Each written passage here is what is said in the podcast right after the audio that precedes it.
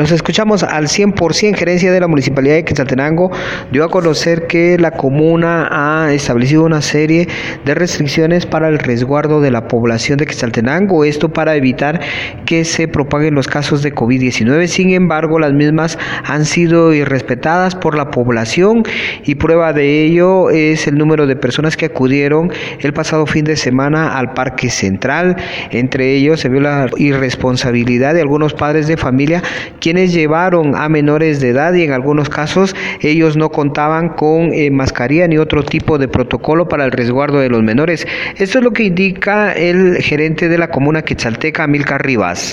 Analizar esa parte, porque sí habían personas con, niños, personas que andaban con niñas, entonces eso sí es un poco complicado, porque de alguna forma eh, se requiere de ser muy responsable frente a esas, esas situaciones y esas circunstancias.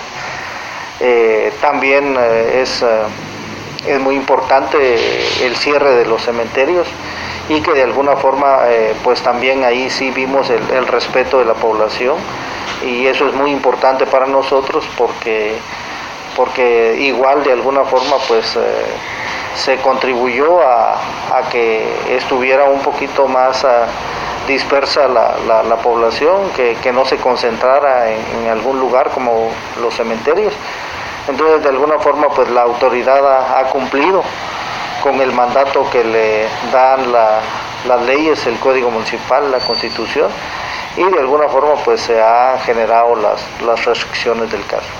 Además, el gerente de la Municipalidad de Quetzaltenango dio a conocer que durante los fines de semana se ha podido coordinar con la Policía Nacional Civil para poder retirar a las personas que no respetan las señalizaciones para no ingresar al Parque Central y en el interior del mismo han ingerido bebidas alcohólicas. Esto también ha propiciado que en algunos casos algunas de estas personas hayan eh, eh, tenido el riesgo de poder ser detenidas debido a este tipo de acciones.